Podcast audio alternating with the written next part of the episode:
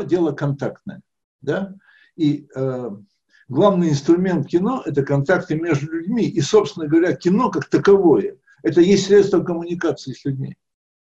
Тут мы никуда не денемся, да, и документальное кино, особенно контактный вид кино, да, потому что, ну, как бы главное в нашей профессии – это взаимодействие с человеком с героем, там, не знаю, с коллегами, да, со зрителем. Это все живое очень.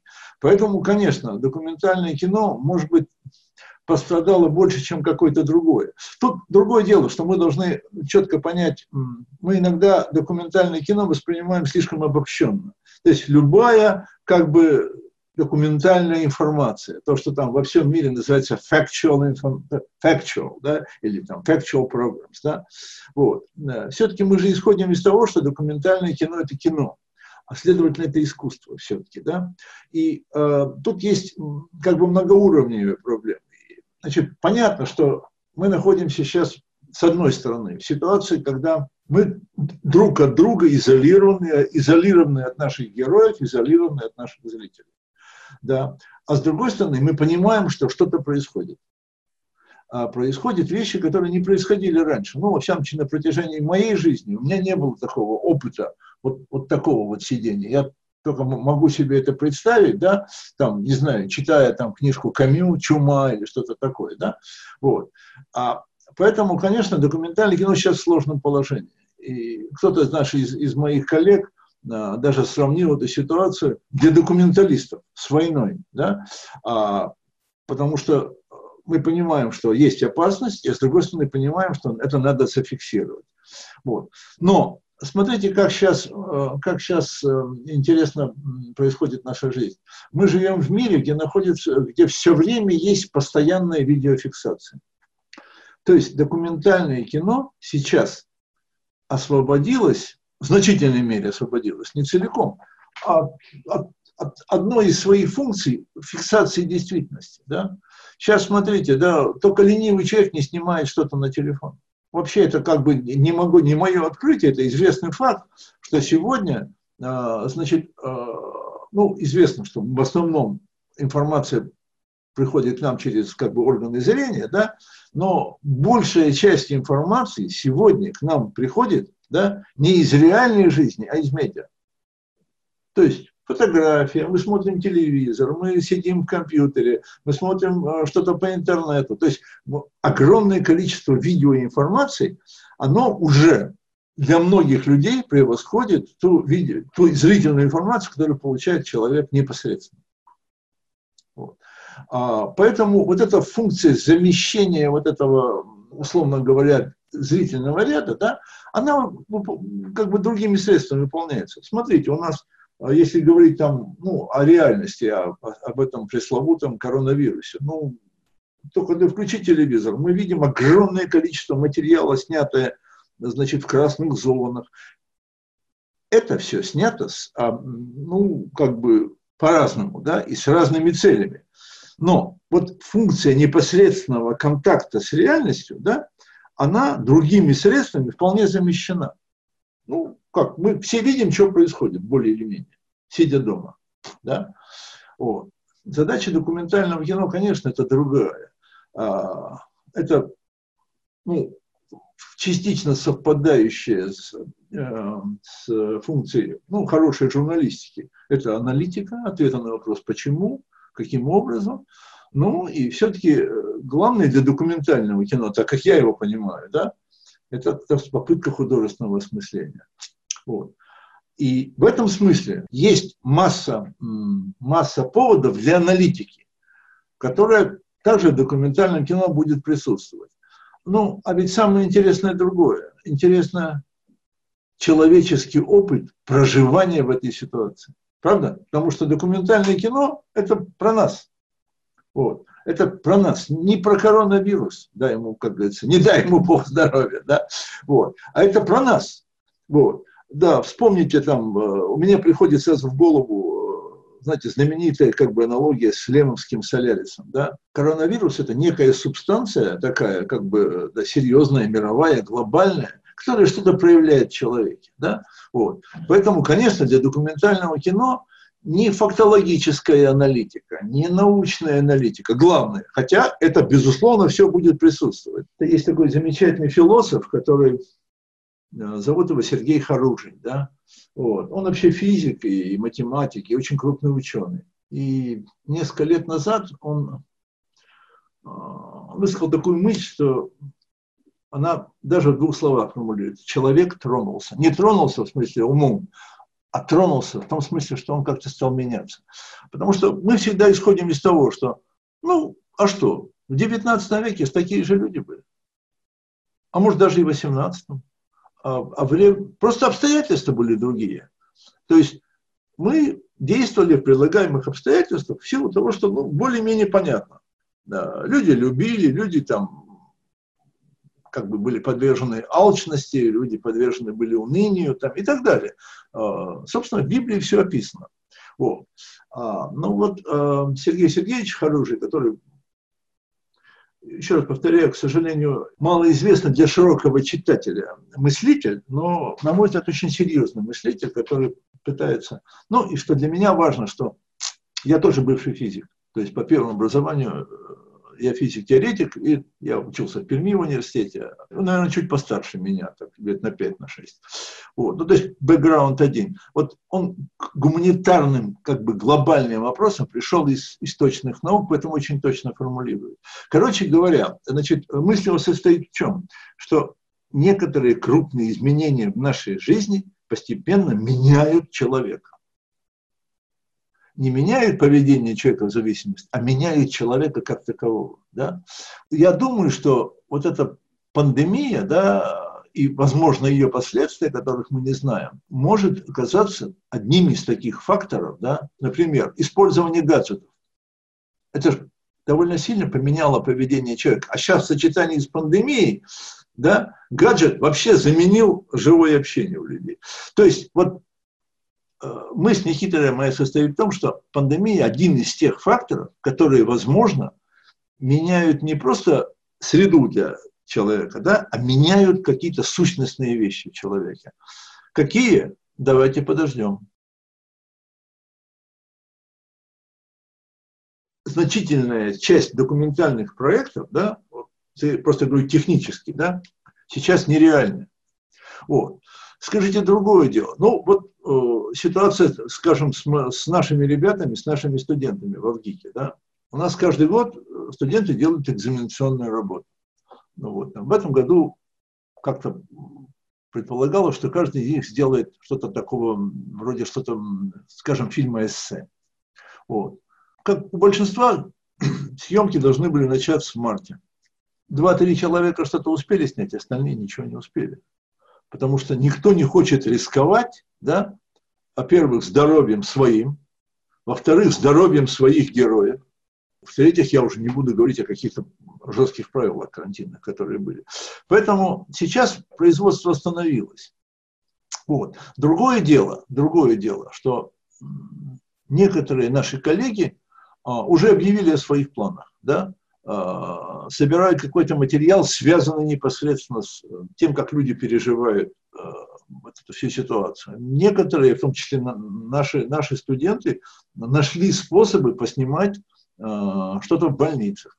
То есть мне не нравится, когда некоторые наши коллеги как бы проводят аналогию, значит, скажем так, вот этой пандемии и Великой Отечественной войны, когда киношники все рвались на фронт, чтобы снимать, чтобы запечатлеть историю. Э, Все-таки и, и нравственно, и идеологически, и со всех точек зрения, мне кажется, аналогия избыточной. Единственная категория людей, кто кто существует в очень близкой этому парадигме, это врачи, работающие в красных зонах. Да? Вот. Во всяком случае, вот возможности фиксации материала сейчас ограничены. К счастью, нам никто не мешает думать, да? никто не мешает какие-то свои планы приводить в порядок, никто не мешает осмысливать какие-то свои замыслы. Вот. А для документалистов это, с одной стороны, очень плохое время, потому что мы довольно сильно ограничены в главном инструменте, которым мы пользуемся, контактах с людьми непосредственно. Вот. А с другой стороны, у нас есть возможность, как говорил Шекспир, повернуть глаза зрачками в душу, да, немножко посмотреть, потому что документальное кино, как принято иногда говорить, это не, не, не что-то объективное, это всегда что-то сопряжено с, с нашим пониманием, нашим сознанием. Это почти никогда не объективная реальность. Это реальность, которая преломляется, если опять мы говорим об искусстве, да, преломляется через, э, через человека. Поэтому очень важное время подумать о себе. Да, моя коллега, замечательный режиссер и педагог Марина Разбежкина, как бы даже сказала такую парадоксальную фразу, что если сейчас время направлять камеру на самих себя, я думаю, что в этом есть некая парадоксальность. Это не значит камеру, а обратить внимание на то, кто ты, с чьей точки зрения ты разговариваешь, как ты судишь, как ты оцениваешь. Да? Вот. То есть, мне кажется, с одной стороны, очень сложное время для не люблю слово индустрия, да, вот, если говорить о документальном кино, очень сложное время, потому что мы лишены наших привычных каналов общения, да, а с другой стороны, черт знает, может это и неплохо, если только это не затянется до бесконечности, да, вот. Другое дело, что, конечно, тут нарушаются очень важные связи, например, значит, производство, да, производство, ну, Сегодня есть у документалистов возможность, которая не была у, у нас, когда мы начинали работать. Да? А, я начинал в благословенные времена, когда мы снимали документальное кино на кинопленке. Документальное кино на кинопленке. 35-миллиметровая пленка, а, которая, значит, выдавалась для документального кино в пропорции 1 к 3. То есть, если ты хочешь сделать 10-минутный фильм, то тебе положено 30 минут пленки людям, которые никогда не снимали на пленку, они даже в голову не приходят, когда они снимают на видео, потому что они существуют в режимах бесконечной длины. Бесконечной длины кадра, бесконечного ресурса, ну, вытащил флешку, вставил другую, да. Кино – это некоторым образом коллективная производственная деятельность. Плохие слова, да, но это некоторое производство, которое требует взаимодействия людей. Но сегодня мы сейчас пришли к такому моменту, мы уже об этом говорили, о том, что видеофиксация стала вообще, э, ну, как бы, это все равно, что там зубы чистить или там причесываться, да? Ну, люди постоянно находятся в таком режиме видеофиксации. Что сегодня многие наши коллеги являются такими, то, что классик назвал частник с примусом.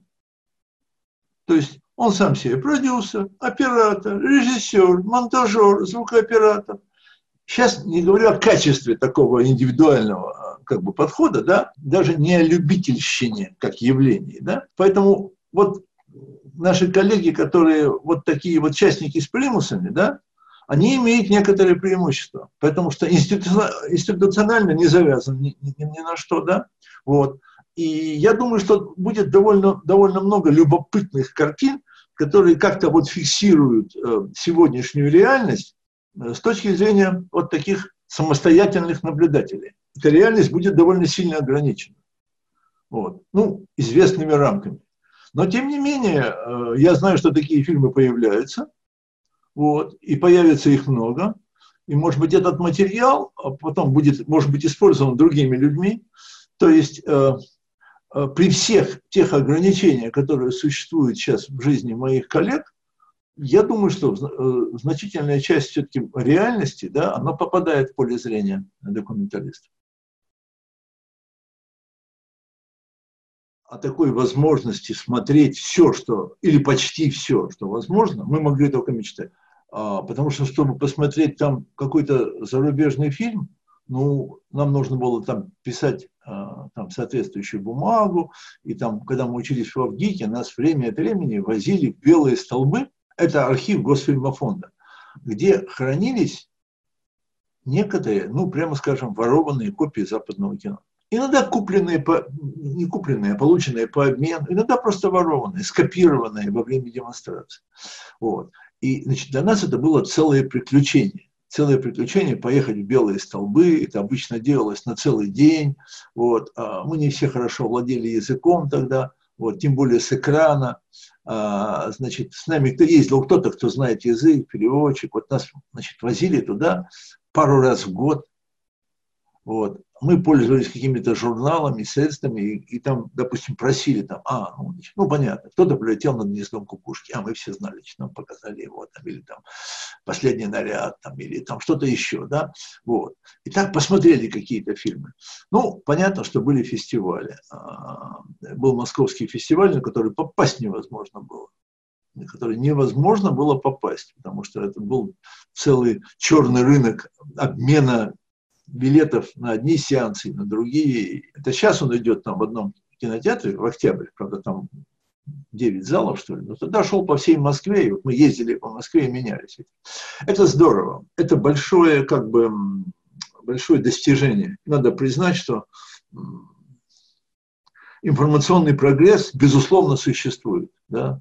То есть, и сегодня я там называю ребятам, своим студентам какую-то картину, да, у меня есть там несколько студентов, которые очень здорово ищут их. Этим обладают потрясающим навыком поиска в интернете, которым я не обладаю. Вот. Я говорю, так, ребят, найдите вот это кино, найдите вот это, найдите вот это. Значит, а, желательно еще, чтобы с переводом был там, да, или там с какими-то субтитрами правильными. И почти все мы всегда находим, за редким исключением. Это, конечно, здорово, в том смысле, что это расширяет наши возможности. Скажите другое. Ну, скажем так, бессистемное смотрение не всегда полезно. Если, скажем так, мы смотрели гораздо меньше, что плохо, но мы смотрели более целенаправленно, что хорошо. Вот. То есть при этих-то возможностях еще какую-то ориентацию, да, которая вполне возможна даже в условиях интернета, но требует какого-то каких-то других усилий. Одна из важных особенностей работы документалиста – это скорость реакции и возможность непосредственно войти в контакт тогда, когда у тебя что-то происходит перед глазами. Потому что есть даже такая э, неприятная максима, что обычно документалисты, ну, как, впрочем, и журналисты, приезжают на место события, когда событие уже произошло, и о нем как-то узнали. А если у тебя непосредственный контакт с жизнью, да, то, конечно, у тебя колоссальные преимущества. И в этом смысле вот эти новые средства коммуникации сегодня практически любому моему студенту доступно вполне приличная съемочная камера, которая позволяет делать фильмы вещательного качества. Практически у каждого стоит э, программа монтажная, и ребята все владеют монтажом. Многие довольно неплохо могут уже работать со звуком, что требует немножко другой квалификации и другой специализации. Но тем не менее, сегодня один человек в состоянии сделать фильм вещательного качества или фестивального качества доступность видеоинформации не есть факт эстетики, да, доступность видеоконтента, да. Поэтому я знаю, что некоторые вот ребята такие, да, ну, во-первых, некоторые просто учились и владеют профессией, во-вторых, есть просто талантливые люди, да, вот. Но, мне кажется, количество талантливых картин, оно, вот, оно не сильно меняется. Бум смотрения документального кино который уже отмечается как бы в том числе и в медиа, да, смотрите, что происходит в Netflix. Картина с очень скромных художественных достоинств, которая называется «Тайгер Кинг». Очень скромных, но с точным выбором ситуации, героев, да, я забыл, 50 миллионов за две недели. И это за деньги. Это за деньги, да? Вот. И там есть масса других примеров. И вот тут, знаете, кому война, а кому мать родна, кому пандемия, а кому бум смотрения, да? То есть э, одно из возможных объяснений – это то, что мы, находясь в такой в условиях сенсорной такой вот э, депривации, когда у нас реальность сузилась до, до, до границ стен нашей комнаты, у нас есть потребность в реальности, в реальном мире, в его расширении. Поэтому мы видим что огромное количество документального кино потребляется. Значит, что это за документальное кино? Я бы назвал это таким качественным, таким мейнстримом. То есть сказать, что это артхаузное кино, ну, язык не поворачивается, оно не, не артхаузное. Это качественный мейнстрим, сделанный профессионалами, вот, с учетом ну, их понимания зрительской аудитории. Другое дело, что вот этот мейнстрим должен, правда, быть качественным. Он должен быть сделан по законам драматургии, он должен быть хорошо снят, он должен а, как бы точно попадать в нерв ожидания аудитории. Да? Вот. У нас таких картин довольно мало. скажите другое, что это не изолированные экосистемы, да? Артхаузное кино, слава богу, у нас некоторое количество его появляется. Ну, кино, я не люблю слово артхаус, кино, которое есть художественные претензии, которое пытается говорить с нами языком искусства, да? Вот. Но это все сообщающиеся сосуды. Потому что э, если у нас будут люди больше смотреть, в том числе и авторы, будут больше смотреть качественного кино, и игрового, и документального, артхаусного. То есть неизбежно там это все перекочевывает затем э, в арт-мейнстрим, потом в мейнстримное кино. Ну, блестящий пример когда-то там, хрестоматийный, да, что когда-то, когда вышел Андрей Рублев, да, его не выпускали на экраны, когда он был сделан. А зрители его не видели. Вот. А видели его кинематографисты многие. Это пример очень как бы высокого уровня, мирового класса, артхаузного кино, но сделанного с учетом того, что его все-таки зритель должен смотреть, понимать, хотя довольно сложное по форме. Значит, к тому времени, когда вышел фильм на экраны, на экраны вышли многие фильмы, часто очень средние, в которых эксплуатировались находки, которые были в Андрея Рублеве. И многими зрителями он воспринимался как вторичный. Подождите, мы уже вот это видели уже вот такое. Это экосистема, в которой существует взаимодействие. То есть без э, фильмов, сделанных с высокой художественной претензией, да, не, не бывает качественного мейн, арт-мейнстрима, не бывает мейнстрима зрительского. То есть все это соединено. Другое дело, что есть привычки зрителей. Артхаузное документальное кино, как и артхаузное кино игровое, да, смотрит не так много людей. Но все-таки мне кажется, что их количество растет.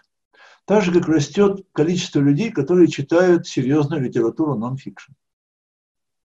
Потому что в наше смутное время есть запрос на такую художественную аналитику, на более серьезные попытки осмысления того, что с нами происходит.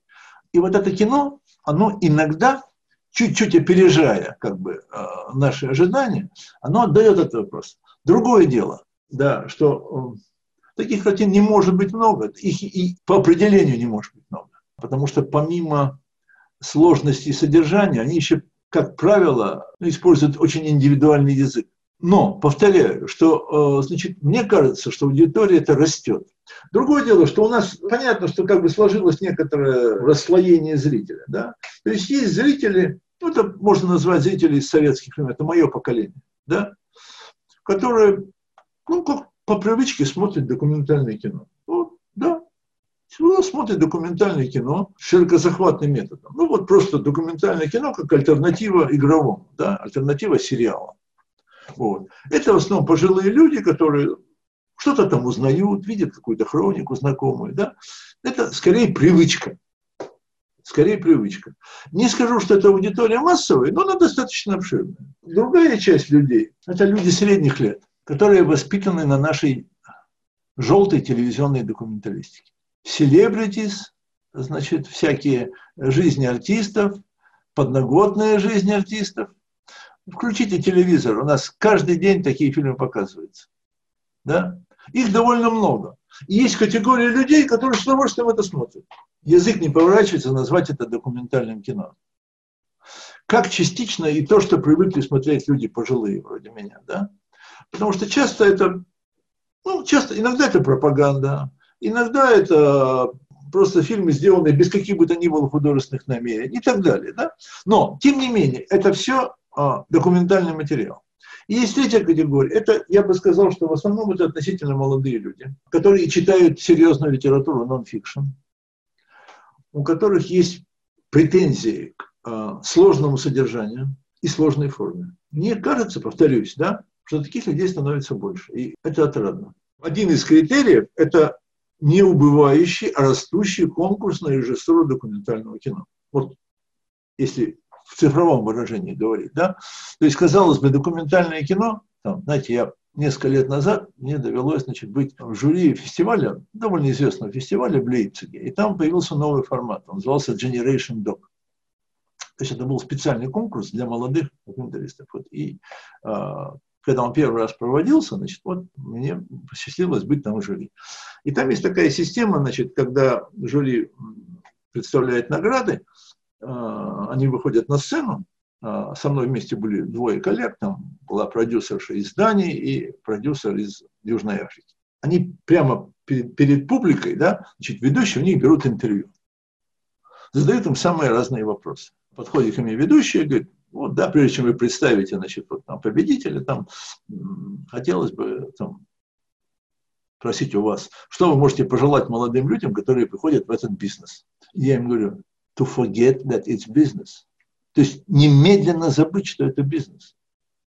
Потому что замечательно, когда документальный фильм э, окупается в прокате, когда он приносит прибыль, когда э, он зарабатывает, да, но как правило, это не может э, документальное кино, так же как там, не знаю, как поэзия, как, как там серьезная музыка, а, оно не нацелено на коммерческий результат, а нацелено на результат развития как бы человека. Да? Вот. И э, в этом смысле мотивация людей, которые приходят заниматься документальным кино, мы всегда спрашиваем, а чего вот, чего вот вы решили? Да? Потому что одно дело игровое кино, да, у нас в воображении всегда есть э, значит, э, как бы презумпция славы, да, ковровая дорожка в Каннах, значит, мы понимаем, что, э, да, мы слышали о многомиллионных гонорарах артистов, ну, а режиссер тоже, ну, как бы уже он главный там, ну, чего, да? Да, да, да, ничего этого нет. Вот. И туда приходят люди, у которых есть, такая, банальным языком говоря, потребность самовыражению вот этими довольно ограниченными средствами. Поэтому это тоже показатель, это тоже показатель. То есть не убывающий, а растущий конкурс в ВГИК на, на режиссуру документального кино. Это медицинский факт.